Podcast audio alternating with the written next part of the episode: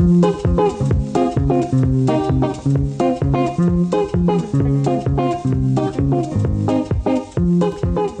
auditeurs et internautes, bonjour. Je suis Sarah Dome et je vous retrouve dans l'émission Parlons médecine.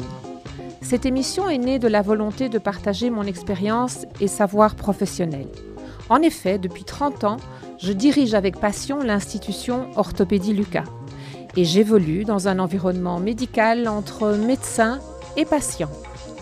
Maladie, traitement, thérapie, évolution médicale, nous allons prendre le temps de bien comprendre, de tout aborder et de discuter avec l'aide des médecins interviewés dans une ambiance riche, chaleureuse et éducative.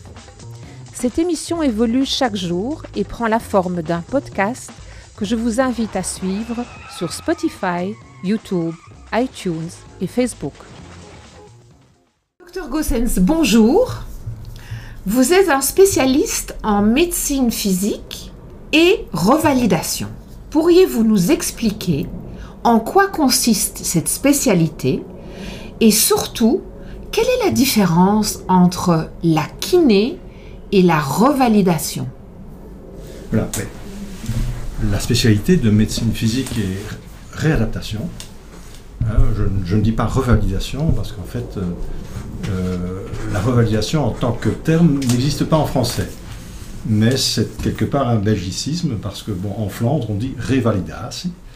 Et bon, par euh, extension, ben, on, dit médecine physique et revalidation. Ça, c'est pour la parenthèse. Maintenant, donc, c'est une spécialité à part entière. Alors, quelle est la différence entre cette spécialité et les autres spécialités C'est que nous faisons plutôt dans le diagnostic fonctionnel, tandis que d'autres font plutôt le diagnostic des pathologies. Euh, je m'explique. Un exemple, vous faites un AVC. Un AVC, c'est une pathologie où il y a une thrombose quelque part dans une des artères du cerveau et il y a une aire cérébrale qui tombe en panne et vous avez directement un dysfonctionnement moteur. C'est pas nous qui allons faire le diagnostic de l'AVC, ça c'est le neurologue, c'est un spécialiste des organes. Ce neurologue fait le diagnostic, il entame un traitement aigu, parce qu'il en faut, et puis quand le patient est stabilisé, il est pris en charge par la médecine physique et la réadaptation. Là, c'est notre, enfin, nous autres spécialistes qui allons faire, disons, le bilan du dysfonctionnement, hein, qui peut être très différent d'après l'air moteur ou sensitif ou que sais-je, l'air cérébral touché. Ça peut aller d'une simple parésie, donc une perte de force légère, mais ça peut aller jusqu'à la paralysie complète euh, d'un membre, de deux membres, etc. Nous allons donc, en fonction de ce déficit, euh, faire un bilan et puis euh, préparer un trajet de soins.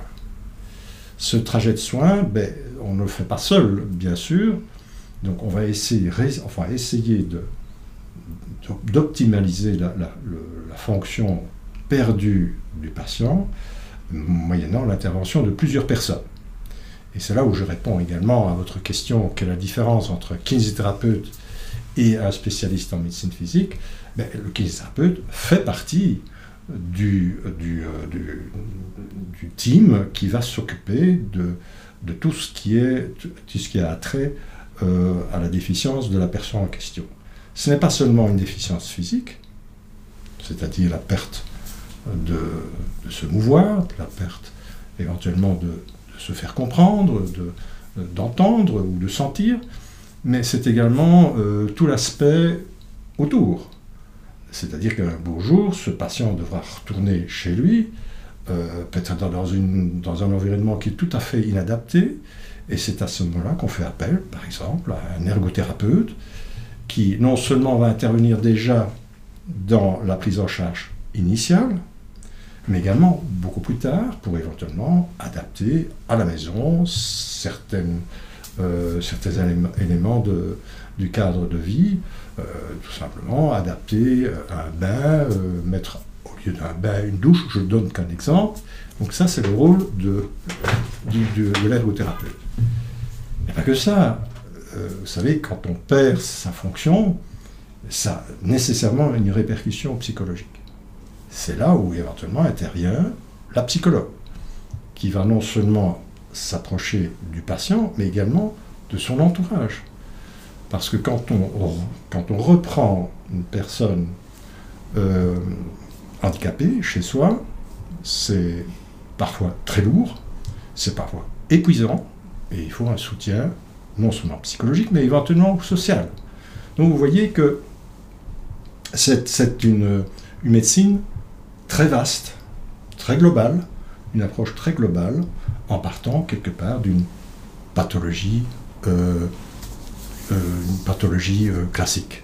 J'entends donc bien que le spécialiste que vous êtes est le chef d'orchestre qui coordonne toute cette équipe de kinés, de psychologues, d'ergothérapeutes, d'assistantes sociales, de tous ces gens qui vont intervenir pour reconstruire la situation d'un patient qui a été fragilisé et essayer de lui donner une qualité de vie la plus proche possible de la normalité. C'est bien ça? Je pense que vous avez tout synthétisé.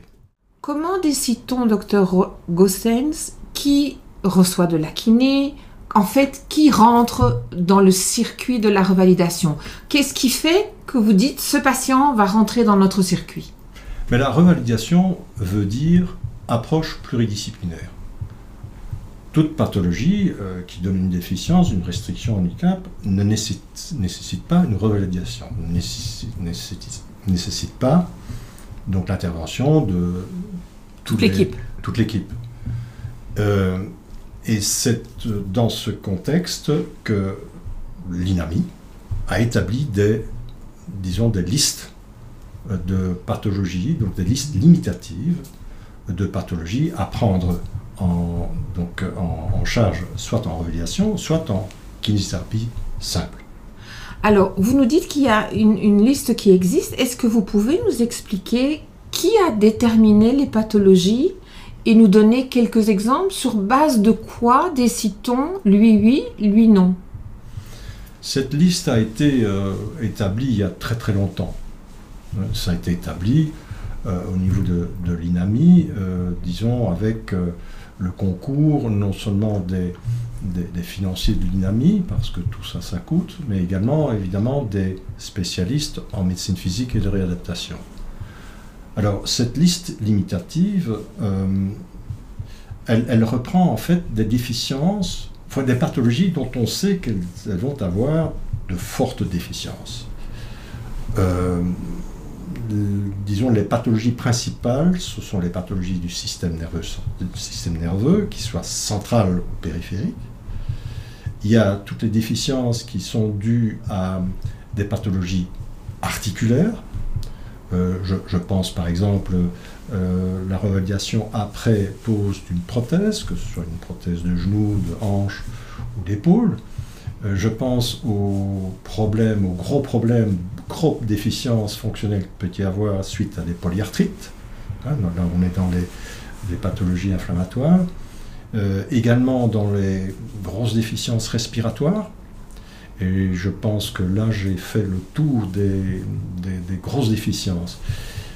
Il est évident que la revalidation, euh, c'est pluridisciplinaire. Et la durée des séances de revalidation, contrairement à une séance de kinésithérapie simple, dure plus longtemps. Docteur Gossens, quelle est l'origine de la médecine physique?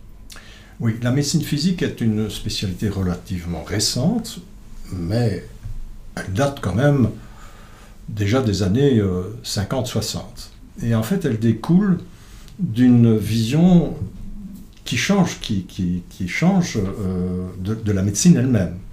Une médecine qui était initialement une, médecine de pathologie. Hein, euh, vous avez les différentes spécialités, mais ce sont quelque part les spécialistes ces spécialistes-là qui, euh, à un moment donné, se sont rendus compte qu'il y avait un manque, un manque dans la prise en charge des dysfonctionnements qui découlent justement des pathologies en question. Et alors je fais peut-être une question, mais il y a actuellement Donc, euh, toute la médecine est basée sur des classifications. Et il y a deux sortes de classifications pour le moment. Il y a la classification des maladies, c'est International Classification of Diseases, qui en est déjà à sa dixième ou à sa onzième euh, version. version. Pourquoi? Parce que chaque année, on découvre de nouvelles pathologies. Mais à côté de cela, on a édité maintenant, depuis, euh, je pense, les années 60, euh, 70, si je m'abuse, une autre classification, qui est la classification fonctionnelle. International Classification of Function, le I, euh, ICF. Là, on reprend les pathologies structurelles, hein, tous les systèmes, hein, que ce soit le système nerveux, que ce mm. soit, que ce soit enfin, le, les gorges-oreilles, que ce soit les pathologies gastro-intestinales, urologiques, euh, enfin tout ce que, toutes les pathologies existantes. Et on, donc on associe à ça les, les éventuellement déficients. Non seulement les déficiences, les restrictions que ces pathologies vont donner, mais également plus tard l'handicap. Alors je vous expliquer tout de suite la différence entre une restriction et un handicap. Oui. Mais on ne tient pas seulement compte de cela, on tient compte également des comorbidités qu'il y a qui ont un effet délétère sur non seulement la pathologie initiale, mais également sur la réalisation. Mais on tient également compte du contexte psychosocial de l'environnement. Pour vous donner un exemple, euh, quelle est la différence entre la restriction et un handicap? Vous avez une fracture, on vous met un plâtre, ben, votre démarche sera, vous aurez une, restriction, du mouvement. la marche du mouvement. Le plâtre, on l'enlève, on vous rééduque et vous refonctionnez normalement. C'est différent, par exemple, enfin je vous donne un autre exemple, vous avez un AVC, ou, un autre exemple qui est plus probant. Vous avez euh, un maçon qui travaille, qui a besoin de ses jambes et ses mains, qui a un accident de voiture. Malheureusement, il a ce qu'on appelle une paraplégie, dans un fauteuil roulant. Il ne peut plus être maçon. Il sait plus être maçon. C'est un handicap. C'est un handicap. On peut éventuellement réduire son handicap en le mettant dans un fauteuil roulant. Euh, donc l'handicap, on peut le réduire, mais c'est parfois très limité. Vous avez à l'opposé une secrétaire qui malheureusement fait le même type d'accident. Oui. Elle est paraplégique. Elle peut travailler. Mais elle peut travailler. Je ne, disons que je, je ne je ne fais pas de différence. Non, non, non, j'entends bien, mais, vous expliquez la nuance. Disons, la nuance est dans qu'on ne tient pas seulement compte de la pathologie, de la restriction de l'handicap, mais également de ses, euh, disons, ses compétences professionnelles. C'est ça, tous les paramètres de vie. Tous les paramètres.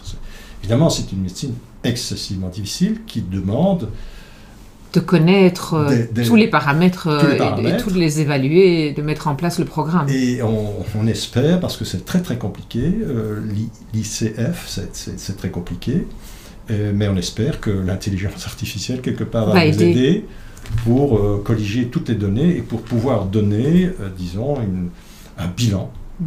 complet de, de, la personne de tous les profils. et donc de pouvoir, lui, à ce moment-là, donner toutes les possibilités pour qu'il refonctionne de manière optimale. Docteur Gossens, nous comprenons maintenant mieux la différence entre la kiné et la revalidation ou réadaptation. Mais dites-nous quelle est la différence entre la kiné et la physiothérapie Mais la différence se trouve dans, dans le terme même. Hein. Kinésithérapie, c'est le traitement par le mouvement. La physiothérapie, c'est le traitement par des moyens physiques, que ce soit la chaleur, que ce soit le froid, que ce soit l'électrothérapie. Euh, un kiné d'office physiothérapeute et un physiothérapeute est toujours kiné ou rien à voir? C'est-à-dire que la physiothérapie, pour le, enfin, à l'heure actuelle, un petit peu en, sur la pente descendante. On l'utilise plus tellement. Parce que on... Mais il y a encore des services de physiothérapie dans les hôpitaux.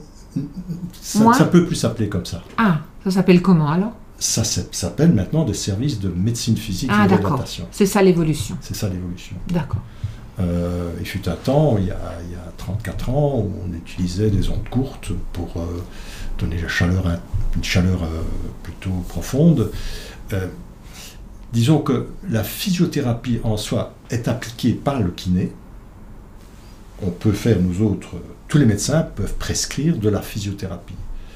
Mais on n'appelle plus le kiné physiothérapeute, non, il est kinésithérapeute et on n'appelle plus le spécialiste en médecine physique et réadaptation physiothérapeute. C'est un terme qui est devenu désuet. C'est cela, c'est cela. J'entends bien. Docteur Gossens, pratique-t-on encore aujourd'hui l'électrostimulation? Oui, mais dans des cas bien précis. Pouvez-vous nous expliquer de quoi il s'agit? Oui, je veux vous donner deux exemples. Deux exemples.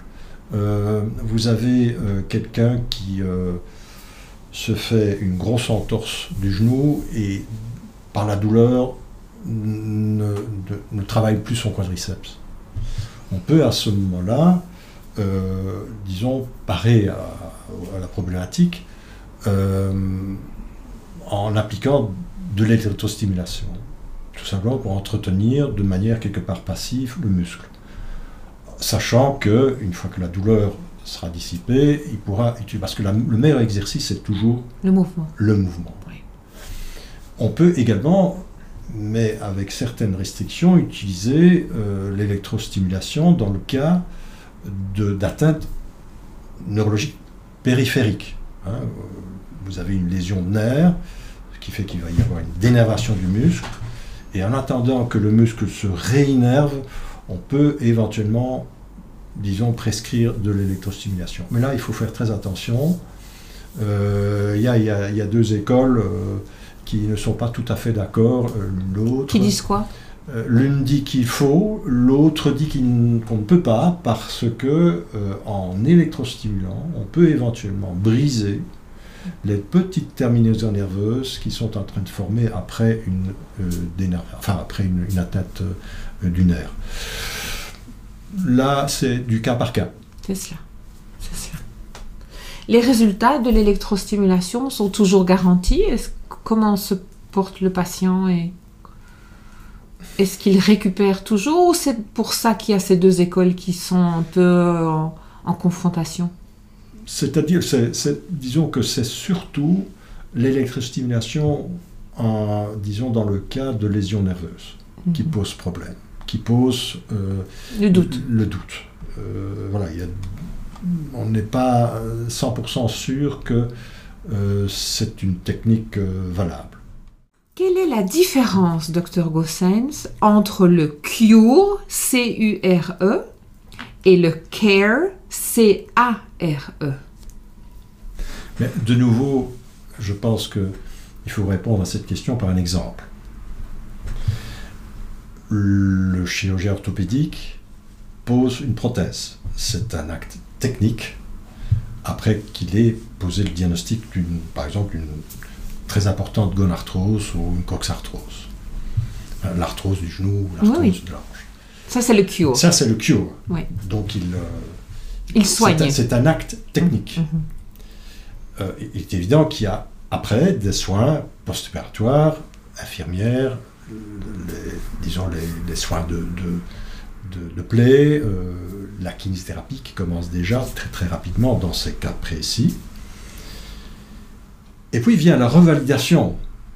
Là, on est plutôt dans le care, donc dans les suites post-opératoires à moyen long terme. Euh, quand on est jeune, ça va vite.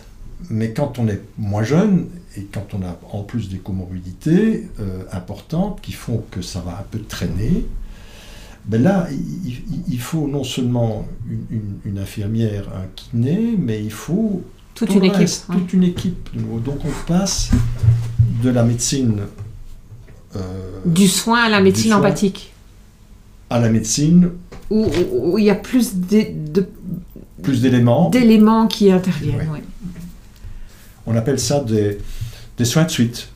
C'est ça. Des soins de suite à moyen euh, long terme qui peuvent être plus ou moins euh, compliqués. Est-ce que vous pouvez nous raconter un cas exceptionnel que vous n'oublierez jamais? Écoutez, pour moi, tout cas est exceptionnel. Euh, surtout si on peut, avec les moyens qu'on a, disons, aider le patient dans, toutes les facettes de sa vie. Mais je ne vois pas de cas exceptionnels que je peux vous expliquer comme ça. Oui, il y a des, cas sévères qui, progressent très rapidement grâce à leur volonté, grâce aussi euh, au fait que finalement, le, surtout chez les jeunes, hein, parce qu'il y a une grosse différence entre la révélation chez un jeune patient et un patient plus âgé. Euh, le jeune récupère parfois extrêmement rapidement, les moins jeunes, oui, ça, dure plus longtemps, et puis il y a tout ce contexte euh, qui, qui, joue, contexte psychologique qui joue un rôle énorme aussi. Mais les cas exceptionnels, non, ils sont, pour moi, ils sont tous exceptionnels. Pouvez-vous nous dévoiler, docteur Gossens, comment se déroule la journée d'un chef d'orchestre spécialiste en médecine physique et réadaptation? Mais c'est tout simple, je vais vous raconter la journée d'aujourd'hui. Alors, euh, tous les vendredis, nous sommes vendredi aujourd'hui, euh, nous commençons notre journée avec ce qu'on appelle une réunion hebdomadaire. Donc, euh, toutes les semaines, tous les patients qui sont pris en charge en revalidation sont passés, je ne vais pas dire au crible, mais on, on discute de leur progression, éventuellement de leur régression. En cas de régression, c'est à nous, médecins, éventuellement demander des avis, euh, des avis internistiques ou autres, pour savoir pourquoi le patient en question régresse. Peut éventuellement y avoir, dans les cas neurologiques, une régression due à, disons, la lésion initiale qui, qui récidive. Donc ça, c'est donc on passe quand même euh, toutes les semaines en revue euh, tous les patients. Ça, prend quand même, euh, en fonction du nombre de patients, une, deux à trois heures. Et puis ensuite, il y a le travail hospitalier. C'est-à-dire que, bon, on, ne travaille pas, on, coordonne non seulement les activités de revalidation ambulatoire, mais également hospitalier. Donc, on, on passe en revue les patients ambulatoire, et puis on fait son travail en, euh, à l'hôpital, donc euh, en chambre. Donc, euh, et là, heureusement, nous, faisons, nous pouvons faire appel à un médecin généraliste qui travaille avec nous et qui, lui, règle justement tous les problèmes médicaux proprement dit. Une hypertension qui flampe, un diabète qui flampe. Ça, heureusement, nous avons euh, un médecin généraliste. Qui est dans le service. Qui est dans le service. Hein, qui, et, qui surveille tous ces paramètres-là. Encore une fois, là, la différence entre la médecine dite classique, là, que nous faisons entièrement partie de la médecine, et le médecin de revalidation qui, lui, euh, il est responsable de la fonction, du progrès de la fonction, avec l'aide de, de tous ses collaborateurs. Et ensuite, euh, disons que en médecine physique, on n'a pas seulement, euh, disons, la coordination et, la mission en revalidation, mais nous avons également des actes médico-techniques qu'on fait. Et ça, c'est dans la même journée. Toutes ces différentes casquettes, c'est dans la même journée. Oui, ça, ça disons, ça, le, programme est pas, différent euh, d'un jour à l'autre. Euh, je, vous parle d'aujourd'hui. donc euh, j'ai également, euh, à un moment donné, eu un programme d'électrodiagnostic. Hein, parce que généralement, les spécialistes en médecine physique et réadaptation ont également, disons, une, une expertise en électrodiagnostic. Alors, pourquoi en électrodiagnostic? Ben, Tout simplement parce que ça fait partie de euh, cette fameuse phase de bilan. Euh, quand il y a euh, un patient qui a un déficit moteur, on peut se poser la question si il y a éventuellement une lésion nerveuse périphérique, parce qu'ici on a la périphérie, disons le spécialiste en médecine physique est expert dans tout ce qui est euh, pathologie nerveuse périphérique, contrairement au neurologue qui s'occupe plutôt et certains uniquement, exclusivement de toutes les pathologies du système nerveux central. Central. Parce que là, ça vient c'est très vaste aussi, c'est compliqué. Mais on travaille ensemble, le neurologue et nous autres, on travaille ensemble. D'ailleurs, la plupart de nos patients en revalidation sont des transferts d'hospitalisation en neurologie et en orthopédie. Alors il se fait aussi que la revalidation neurologique prend de plus en plus de place, au détriment de un petit peu la, revalidation orthopédique. Pourquoi? Parce que les techniques orthopédiques euh, ont sérieusement euh, évolué. dans le bon sens, qui fait que, disons, la, le, séjour à l'hôpital ne, se justifie plus, surtout chez une personne jeune, relativement jeune, sans comorbidité. Euh, les techniques étant ce qu'elles sont, donc on parvient à, faire sortir les patients le plus rapidement possible. Les patients orthopédiques, j'entends mhm. bien. Oui. C'est une évolution qu'on ne voit pas seulement ici en Belgique, mais un peu partout.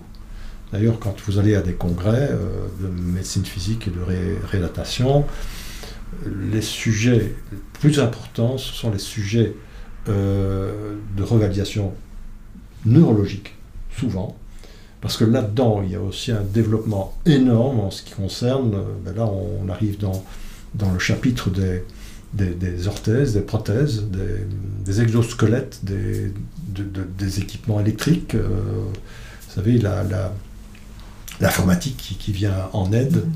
il y a une évolution fabuleuse, euh, fabuleuse euh, qui malheureusement à l'heure actuelle encore coûte très cher, mais dans les années qui vont venir, avec euh, elles vont tout bouleverser. Elles vont tout bouleverser beaucoup de choses en tout cas, oui. Pouvez-vous nous expliquer combien de temps dure en moyenne la réadaptation d'un patient qui rentre dans votre service? Ça dépend évidemment de la pathologie et des déficiences.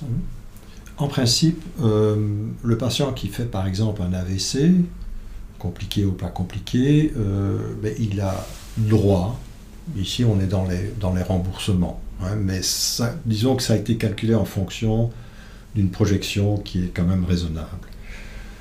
Il a droit et il, aura, il bénéficiera d'environ 120 séances de 2 heures de revalidation. Je dis bien revalidation, hein. c'est donc pluridisciplinaire, kiné, ergo, psy, en fait, euh, tout ce qui est nécessaire. Quelqu'un qui vient d'avoir une prothèse de genou ou de hanche, est évident, quand bien même qu'il a peu de comorbidité, que cette revalidation va durer moins longtemps. Donc on a, on a prévu une durée qui est moins longue. Donc tout est une fonction de la pathologie primaire et les déficiences qu'on croit qu'ils vont avoir. Alors, ce qu'il y a, c'est qu'il ne faut pas oublier qu'après, éventuellement, avoir euh, bénéficié de 120 ou de 90 séances en fonction de la pathologie, il peut toujours continuer sa, sa, rééducation, mais ce ne sera plus pluridisciplinaire. Mmh. Ce sera à ce moment-là uniquement kinésithérapeutique. Combien de fois par semaine faut-il venir dans le service pour avoir un résultat vraiment efficace? En début de traitement, tous les jours. Et disons, en fonction du, progrès, on d'évolution, on peut éventuellement euh, réduire euh, le nombre de séances à, mais c'est un minimum trois fois par semaine. Euh, venir en revalidation une fois par semaine, c'est pas, pas efficace. C'est même. Disons qu'on se rend compte de plus en plus que. Je fais une petite digression au niveau. On a eu cette période Covid. Pendant cette période Covid, il y a beaucoup de patients qui ne sont pas venus. Qui ne sont pas venus. On a été impressionnés, vraiment impressionnés de la régression que ces patients ont fait durant cette période où ils ne sont pas venus. Donc, l'accent est mis, et, d'ailleurs, euh, beaucoup de patients euh, s'en sont, rendus compte, et de par ce biais malheureux du Covid, se sont rendus compte de l'intérêt, de l'importance d'une revalidation constante. constante. Est-ce que ces séances de revalidation qui doivent être constantes pour porter leurs fruits, qui permettent aux patients de reconstruire, grâce à toute cette équipe pluridisciplinaire, une force, une liberté de mouvement, une qualité de vie. Est-ce que ce passage dans votre service est douloureux, docteur Gossens? Ça dépend évidemment des pathologies.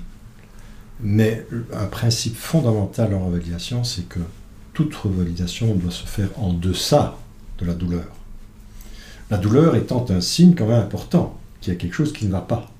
Et donc, on, le kiné, enfin tous les colorateurs, euh, organisent euh, leur, séance, leur, traitement en fonction de cette douleur. C'est d'ailleurs une des raisons pour lesquelles on est très prudent avec tout ce qui est antidouleur. C'est très bien, il faut parfois donner des antidouleurs pour pouvoir faire. Mais ça cache, euh, c'est l'arbre qui cache la forêt. Voilà, mais la douleur reste un signe que quelque chose ne va pas encore, qu'il faut, euh, il faut d'abord essayer d'en trouver l'étiologie et, et, y remédier les antidouleurs, oui, ça, masque, ça masque. Et euh, on est très prudent. On est très prudent aussi dans l'utilisation des anti-inflammatoires, qui sont parfois nécessaires en début de revalidation, par exemple, d'une prothèse, parce qu'il n'y a rien à faire. Quand on met une prothèse, il y a une réaction inflammatoire due au fait qu'on met quand même... Qu'on dérange le corps, oui. un, petit peu, oui. Et donc, on est parfois obligé de donner des anti-inflammatoires, qui sont des médicaments parfois, enfin, qui sont très très efficaces, mais encore une fois, en fonction de l'évolution de la douleur. Et si la douleur persiste malgré le fait qu'on donne des anti-inflammatoires et des antidouleurs, c'est qu'il y a quelque chose qui ne va pas. Donc il faut rechercher la cause, et puis voilà. Docteur Gosensky décide si le patient a besoin d'un support psychologique et pourriez-vous aussi nous expliquer cette extension de votre activité qui cible maintenant des patientes qui viennent du service oncologique et qui souffrent du cancer du sein? Mais encore une fois, ce sont les spécialistes en oncologie qui, euh, ayant l'expérience la grosse expérience du suivi de leurs patients, se sont rendus compte qu'il y avait quelque chose qui leur manquait au traitement. Il n'y a pas seulement le diagnostic du cancer, il y a également le traitement du cancer, qui sont des traitements qui sont parfois euh, très durs. Hein. ce sont, dans le cas de du, cancer du sein, il y a la chirurgie, il y a la radiothérapie, il y a la chimiothérapie. Chacune, ce sont quelque part des, agressions. Des agressions. Mm-hmm autant physique que psychologique. Alors, c'est pas nous, en tant que revalidateurs, qui décident d'un soutien psychologique. Je pense que là, c'est le service oncologique qui euh, a assez, donc, euh, qui ont engagé des psychologues hein, qui suivent ces personnes qui, qui, en ont vraiment besoin. Par contre, euh, et ça, ils ont été quelque part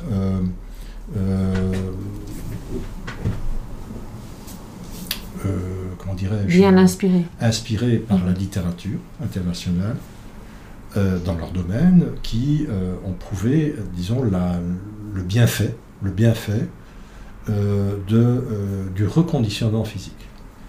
Et c'est dans ce chef-là, dans ce contexte-là, que nous avons, dans notre service de médecine physique et de réadaptation, élargi notre spectre de traitement.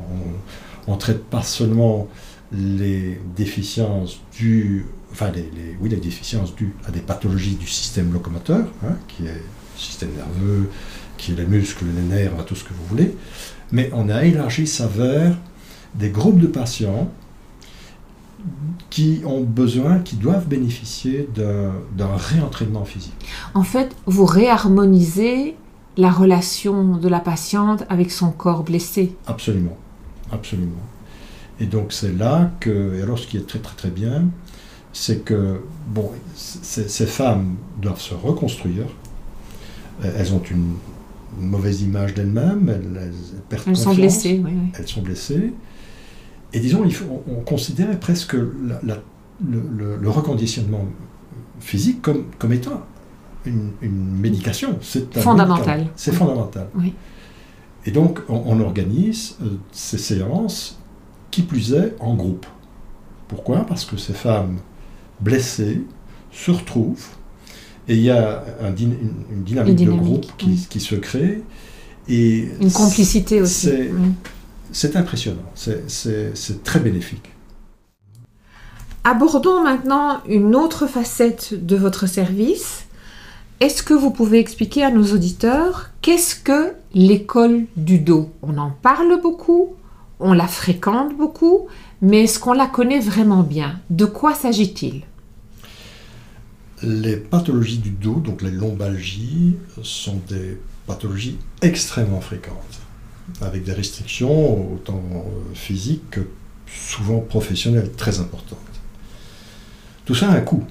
Le coût euh, sociétal des lombalgies euh, est énorme, à tel point qu'à un moment donné, euh, nos instances d'assurance, l'INAMI en particulier, se sont posé la question, il y a déjà très très longtemps, s'il fallait pas être plus proactif, c'est-à-dire plus préventif. Et c'est une des raisons pour lesquelles ils ont décidé à un moment donné de, disons, d'un remboursement qu'on dit majoré de séances qui se font dans le contexte d'une école du dos. Ben, l'école du dos, le mot le dit, c'est une école où euh, le patient euh, vient avec son problème, euh, on fait un bilan, un bilan non seulement physique, mais également psychologique, parce que souvent les lombalgies, tant bien qu'elles sont chroniques, peuvent être le lit d'une dépression. Ou d'une mauvaise image de soi, d'une difficulté pour se réintégrer dans son, dans son milieu socio-professionnel. Et donc on fait, on fait des bilans. Des bilans, et en fonction de ce, ce que ce bilan nous, rapporte, on va travailler. Qui fréquente l'école du dos? J'ai bien compris que ce sont des personnes qui souffrent de manière déjà chronique et qui ont euh, un handicap important, mais surtout, qu'est-ce qui s'y passe? Oui, en principe, l'école du dos peuvent bénéficier de dos des patients qui ont des douleurs lombaires chroniques, c'est-à-dire ont des douleurs depuis plus de trois mois, mais de manière chronique. C'est pas après un simple lumbago qui dure dix jours et qui, et qui disparaît spontanément qu'on va éventuellement euh, proposer une dos. Non, il faut une certaine chronicité. D'une part, D'autre part, euh, peuvent bénéficier de dos des patients qui ont bénéficié d'une chirurgie rachidienne. Mais ils doivent venir alors euh, avant les trois mois post-opération. Donc ça, ce sont les indications Alors qu'est-ce qui se passe? Je viens de les expliquer. On fait d'abord un bilan. Et puis, euh, ce qui est important, c'est que on va leur apprendre pourquoi ils ont mal. Donc il y a des séances d'information. On va euh, surtout en ergothérapie leur apprendre euh, comment il faut bien utiliser son dos dans les activités de la vie quotidienne et si possible également dans les activités professionnelles. Et puis on va renforcer parce que quelque part les lombalgies sont souvent dues, le plus souvent dues, à un problème discal. Euh, le rachis, enfin, je compare ça toujours à un échafaudage. Euh, il y a des chaînons, et on dit toujours que la solidité d'une chaîne dépend de la fragilité de l'un ou l'autre chaînon. Donc qu'est-ce qu'on va faire? On va essayer de stabiliser ce, ce, rachis, et la meilleure stabilisation, c'est un renforcement musculaire. Non seulement régional, mais de toute la chaîne musculaire. Donc de la chaîne qu'on dit euh, euh, thoraco, fémoro, spinal, enfin toute la chaîne musculaire. Euh, d'une part, et d'autre part, on va, si besoin, si besoin, disons lui proposer un, suivi psychologique. Je dis ben, si c'est besoin, mais c'est plutôt rare. Alors, il y a des bilans qu'on fait au début, en principe, on peut bénéficier de 36 séances. Ça paraît long, euh, mais disons que le but, c'est que on, comment dirais-je, euh, on installe des réflexes bien compris, bien analysés. On essaye de le fidéliser, de fidéliser le mouvement à un programme qu'on espère qui va perdurer, qui va pérenniser. Mmh. Ça, on n'en est pas sûr. Et d'ailleurs, c'est une des raisons pour lesquelles on leur, on leur conseille de continuer ce, ce, programme, euh, soit euh, de par une discipline personnelle, ou bien de préférence de s'inscrire dans un, dans un club de sport, ou que sais-je. mais ça, évidemment, ce n'est plus les instances d'assurance ou dynamique qui, qui remboursent. ça, c'est une initiative personnelle. Alors, l'expérience nous dit quand même que c'est en général très très très bénéfique. Qui travaille à l'école du dos Mais ici, on est à nouveau dans un contexte pluridisciplinaire. Hein. Je vous ai dit tantôt qu'on faisait des bilans, mais ce sont autant des bilans physiques faits par euh, le kinésithérapeute que ergonomiques faits par l'ergothérapeute, et éventuellement on fait appel à diététicienne s'il y a un problème de surcharge pondérale, on fait appel à une psychologue s'il y a des répercussions euh, psychologiques importantes. Étant moi-même bandagiste, je constate souvent dans l'expérience que j'ai de ma relation avec les patients qu'ils attendent parfois beaucoup de l'autre. C'est le kiné qui va régler le problème, c'est le médecin qui va régler le problème. Quand on est dans l'école du dos, où le patient doit faire un travail important, qu'est-ce que vous aimeriez lui dire pour qu'il comprenne comment il peut pérenniser les résultats? C'est un des aspects qu'on essaye de, souligner euh, pendant la, rééducation. C'est qu'on lui dit, écoutez, voilà, la rééducation euh, sous euh, contrôle médical ne durera le temps de 36 séances. Après, c'est à vous. Après, c'est de l'auto-rééducation. Euh, voilà, donc, mais en général, ça se passe très très bien parce que le patient, ressentant qu'il va mieux, euh, va le faire. Il va le faire personnellement. Je, tout seul, je n'y crois pas trop fort. C'est pour ça que je me permettais de le dire. Il attend souvent que c'est l'autre qui va être source de sa solution. Mais c'est un travail d'équipe, vraiment Oui, mais l'auto-rééducation, c'est très très bien, mais il doit le faire avec d'autres. Euh, bon, je vais peut-être dire quelque chose qui va brusquer certaines personnes. Euh, s'acheter un vélo ergométrique pour, pour l'installer dans, dans, son, dans son living, il faut être très discipliné pour, disons, garder la régularité. Le réflexe, oui. En général, après 3, 4, 5 semaines, ce vélo est là, il reste euh, inoccupé. C'est très pratique pour poser le linge. Pardon? C'est très pratique pour y déposer le linge. mais, en général, ça ne sert à rien. C'est ça, c'est ça. Il, faut, une discipline de faire. Et il faut de préférence le faire dans un milieu qui, qui, Où on est entouré, motivé, soutenu. C'est cela. Donc pérenniser est compliqué. Oui, oui, D'où peut-être la raison d'avoir créé ces écoles du dos où tout est collectif et où on se motive les uns les autres. Et... Oui, on, on donne quelque part l'exemple pour... Euh, pour, continuer, après. Si le patient arrête après l'école du dos, il perd les bénéfices en, en quel délai? Très Sauf si, oui, très vite. Très vite. Très vite, sauf s'il continue. C'est ça. Il doit continuer. C'est ça. Il peut demander à titre personnel de revenir à l'école du dos C'est-à-dire oui. Euh, mais c'est à ce moment-là le, médecin, en médecine physique, nouveau, qui doit, euh, disons, justifier le retour du patient. Le retour du patient à l'école du dos. Et ça se fait, donc le plus souvent, lorsque on remarque que le patient qui a un travail physique a vraiment envie de continuer. de continuer, de se réinsérer dans son milieu socio-professionnel. Ça arrive, ça arrive. Nous avons donc découvert aujourd'hui de manière un tout petit peu plus précise le fonctionnement du service de médecine physique et réadaptation. Certains des auditeurs qui nous écoutent sont peut-être eux-mêmes en rééducation. Quel message aimeriez-vous donner à nos auditeurs? Mais je pense que tout un chacun aura un jour, malheureusement, une déficience euh, locomotrice ou autre. Mais dans le, dans le contexte de, déficience locomotrice, euh, il faut, je pense, euh, se mettre à l'idée qu'il faut absolument rechercher, pas les déficiences, mais faire le bilan pour soi de ce qu'on sait encore faire.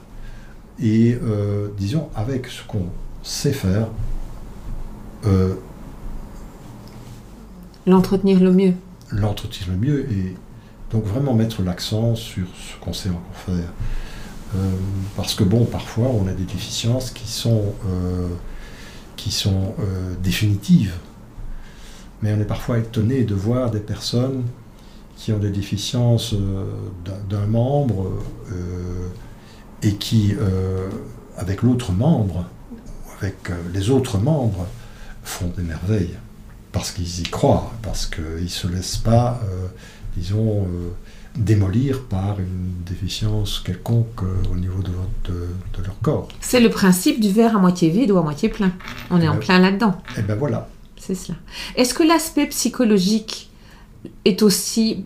Parce qu'on dit souvent que la guérison est en partie aussi euh, mentale. Est-ce que vous êtes dans votre vécu persuadé que peu importe l'âge, peu importe l'accident, si la personne est hyper motivée, les résultats seront de toute façon meilleurs? Le mental a une importance excessivement importante. Non seulement le mental, mais également l'environnement, l'environnement psychosocial. Il est vrai que quand vous vivez seul, c'est plus dur. Que vous n'avez pas d'incitant, euh, que en plus vous avez des problèmes euh, socio-familiaux et autres, ça devient très compliqué. Il faut aussi, la, disons, le, résultat de, de, la revalidation dépend aussi du regard de l'autre. Euh, l'autre qui vit avec, qui vive avec, enfin qui vit avec celui qui est déficient, euh, devrait, pour bien faire, être toujours là pour encourager. Et bienveillant. être bienveillant. Est-ce que vous avez des patients qui d'eux-mêmes vous disent je voudrais voir un psychologue ou ça vient toujours de l'équipe? En général, les patients cachent leurs problèmes émotionnels. Euh, je pense que c'est quelque part le médecin ou un autre thérapeute qui, démontrant son empathie, va pouvoir à un moment donné élargir, euh, disons, la, connaissance profonde de, la pathologie en soi, qui n'est pas seulement un problème de tissu, mais qui va avoir des conséquences euh, parfois très importantes sur, le moral et donc l'envie de, continuer même la vie, même avec une déficience. Mhm. C'est souvent masqué, très souvent masqué. Et ça, je dois dire que là, je pense que c'est aussi une, une, caractéristique du, médecin en médecine physique qu'il est en général à l'écoute. Vous repérez déjà On repère. Si vous étiez ministre de la Santé, que changeriez-vous directement dans votre spécialité? J'augmenterais en tout cas euh, le nombre de lits hospitaliers de revalidation. Parce que vous savez, vous ne savez pas que le nombre de lits, que ce soit en médecine interne ou, en médecine physique, ce sont des, des, enveloppes fermées. Donc il y a autant de lits et on ne pourra pas en créer plus. Maintenant, ce qui s'est fait dans les années précédentes, c'est qu'on a reconverti certains lits qui étaient de trop, entre autres chirurgicales, et qu'on a reconverti en lits de revalidation.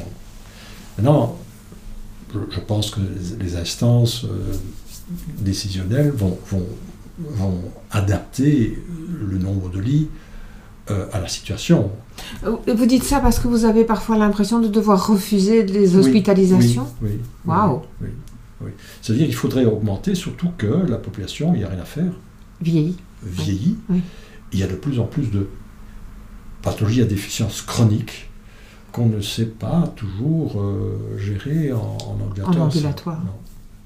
Ça, c'est d'une part. D'autre part, élargir euh, comme je vous l'ai expliqué tantôt, euh, notre, disons, spectre de, patients, non seulement disons, pouvoir aider les patients en déficience locomotrice, mais également d'autres patients.